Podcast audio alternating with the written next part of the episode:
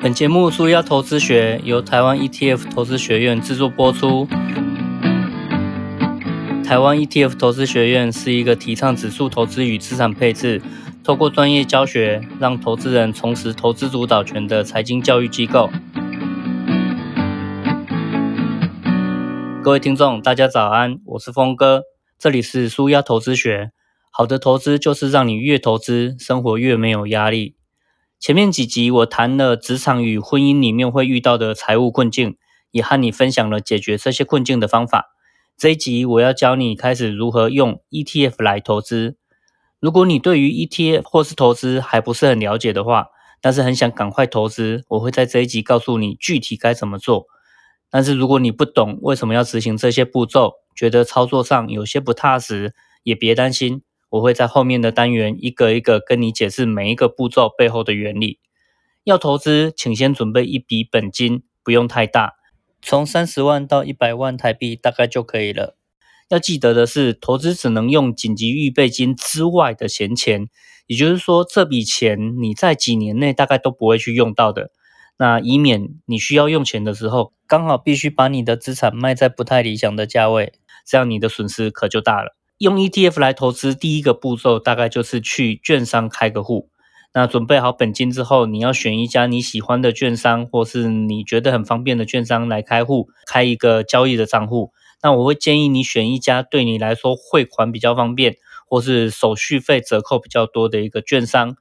带着双证件跟印章去开户，然后请券商教你怎么样用手机或是网络下单。我会比较推荐是用网络交易的方式，这是。可能是对大部分的人来讲最方便的一种方式。那如果不排队的话，大概开户只需要一个多小时就可以搞定了。那现在也有一些券商开始让你可以从网络去做开户的一个动作。用 ETF 来投资，第二个步骤就是以七十比三十的股债比来投资指数型基金或是 ETF。那开好户之后，要记得先学会下单的软体，然后尤其要知道说。呃，你如果要买一整张的 ETF 要怎么做，或是买零股的 ETF 要怎么做，那大这样大概就可以了。其他的尽量不要去用到那一些比较复杂或是比较有风险的功能。你的本金可以用七十比三十的股债比来配置，那这个叫做资产配置。我会推荐呃投资组合是元大台湾五十，那它的代号是零零五零，大家可以拿笔记一下。以及元大的七到十年美国公债 ETF，它的代号是零零六九七 B，零零五零是追踪台湾五十指数的一个 ETF，会帮你持有一篮子的股票，里面的成分股是台湾市值前五十大的公司。那零零五零跟零零六九七 B 这两档 ETF 分别代表的是股票和债券两种资产，你可以用七十比三十的股债比来投资，也就是说你的本金如果是三十万元。那你可以把二十一万元配置在零零五零，九万元配置在零零六九七 B。如果你的本金是一百万，那你就可以把七十万配置在零零五零，三十万配置在零零六九七 B。以二零二一年六月，大概就是现在的这个股价来说，呃，台湾五十一张的价格是十三点五万，那零零六九七 B 一张的价格大概是三点九万左右。如果你的本金是三十万的话，那零零五零可以买一张，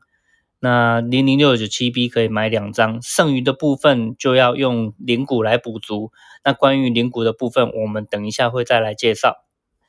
用 ETF 来投资，第三个步骤就是我还是会建议你定期定额的投入。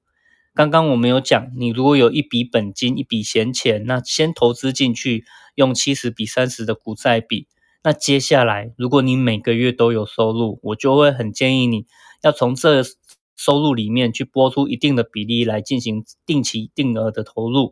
所谓的定期定额，就是每个月固定投入相同的金额，你可以依据自身的一个情况来做调整。例如说，每个月可以投资一万元或是两万元都可以。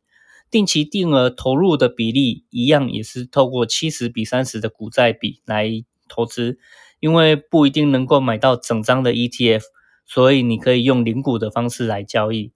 不过更理想的方式是去跟券商申请定期定额的方案。那有些券商有，有些券商没有，所以这个要问一下。那直接从账户来扣款，以免自己下单的麻烦，以及市场情绪也会干扰。例如说，在股市下跌的时候，你可能不太敢买。但是定期定额如果自动扣款的话，就可以避免掉这样的一个干扰。用 ETF 来投资的第四个步骤就是再平衡与再投资。再平衡的一个功能是帮助你不会承担过大的风险。举例来说，如果今年股票大涨，那假设你的股票原本是七十万，那涨到了一百万，债券可能比较稳定，所以还维持原来的三十万。那你的资产总值会从原来的一百万变成一百三十万，股债比会变成七十七比二十三，这样就偏离了很多原本七十比三十的股债比。你持有过多的股票，就必须要卖掉一些股票，然后买进一些债券，让股债比再回到原来的七十比三十。这个动作就叫再平衡，可以让你的资产配置回到原来的比例。为什么要这样做呢？是因为如果我们想一下。明年发生了股灾，而导致股票大跌，跌掉了百分之五十，直接腰斩。可是你今年没有做债平衡，那就表示你原本一百万的股票会腰斩成五十万。那就算你的债券有避险的效果，上涨了二十 percent，三十万的债券成长变为三十六万。可是加起来，你的总资产还是缩水很多很多，拿到一个八十六万的总资产，所以一百三十万变成八十六万，其实这是很大的一个跌幅。可是如果你今年有做一个再平衡的动作，把一百万的股票卖掉，其中的九万块变成九十一万，而且多出来的九万块拿去买债券，让你的债券总值增加到三十九万，这样你就会拥有九十一万的股票，三十九万的债券。维持了七十比三十的股债比，那等到明年股灾发生的时候啊，让股票下跌了五十 percent，因为你今年有做债平衡，经过股灾，你的九十一万的股票一样也会腰斩，变成四十五点五万。可是你的债券有避险的需求，所以它会上涨二十 percent，来到四十六点八万。那你的总资产就会大概维持在九十二万左右，跟刚刚缩水成八十六万其实是相差蛮多的。所以这个就是一个你不需要去预测高低点，就可以去做到一个透过再平衡，让你的资产在股灾的时候不会缩水那么多。那接下来我们来谈谈再投资好了。再投资的功能就是让你的资产可以复利成长。如果你领到股息或是配息的时候，没有再把它投入进去，例如说台湾五十这一档 ETF，它会配息给你。可是你领到配息就很开心，把它花掉了，拿去大吃大喝或是什么的。那你的台湾五十它只会有股价自己的成长。可是如果你把领到的配息拿去多买几股台湾五十的零股，那你的资产会是复利成长的。你会发现你持有的台湾五十的股数越来越多了，所以这个复利成长才会是真正强大的一个成长动力。那钱滚钱，利滚利，把你领到的配息领股资产会是一个指数型成长的一个方向。那接下来我们来谈一谈如何交易领股。如果你领到配息之后，我会很建议你要把配息再投资。可是要拿这些配息怎么样去买 ETF 呢？这可以根据你现阶段的一个股债比来判断，看是要多买一些股票的 ETF 还是债券的 ETF。让他们可以再回到原来的七十比三十的这个比例就好了。举例来说，你领到了三千块的配息，那如果你发现现在股票的比例低于七十，债券的比例高于三十，那你就可以用这三千块多买一些股票的部位的这个零股，像是台湾五十的零股。假设以零零五零现在一股是一百三十五元好了，那三千块就可以买到二十二股左右，所以其实还蛮容易算的。从去年开始，台湾的证券交易所就开放了盘中可以交易零股，所以在投资就变成是一件很简单的事情。不过要注意的是，盘中交易零股啊，还是会被券商收手续费。那这个手续费，它基本上的算法是这样：是交易金额的千分之一点四二五，但是它会有一个最低消费的金额，大概是大部分的券商都是二十块钱左右。也就是说，如果你只交易一股台湾五十，那你就是付了一百三十五块的这个股价嘛。可是你还是会被收二十块钱的手续费，那这个比例算起来是非常不划算的。所以最好的一个情况是，你如果希望这个手续费的低消二十块是可以完整的用用到完的话，那你至少要交易一万四千块左右才可以乘乘上千分之一点四二五，那你就在手续费上面比较不亏了。那你就可以衡量一下，如果你觉得交易三千块会被收二十块的手续费是可以接受的，那就直接交易没问题。或是你可能可以累积一下两次或是三次的配息。或是自己干脆自己加满一点点，然后再去做再投入的这个行为，那这样就会比较划算一点。我也建议你可以打听一下，有一些券商它最低的手续费低消只收一块钱，而不是二十块。那这样子其实是对投资人比较有利的。所以如果你每年要定期做一次再平衡啊，我会建议在平衡的时候不一定要卖掉股票来买债券。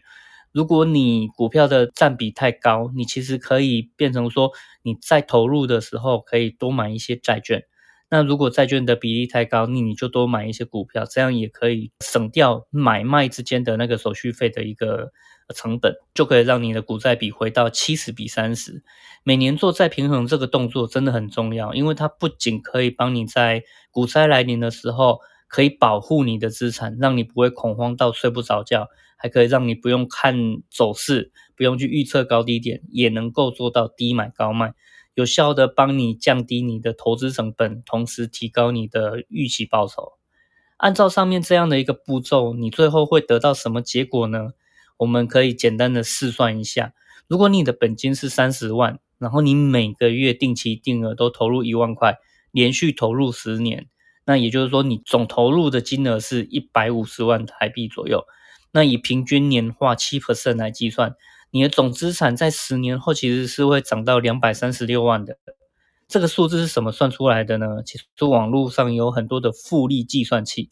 那你只要输入你的本金以及你每个月预估投投入多少的金额，预计投资几年以及预估的年化报酬率，你就可以去很简单的试算出一个预估的投资结果了。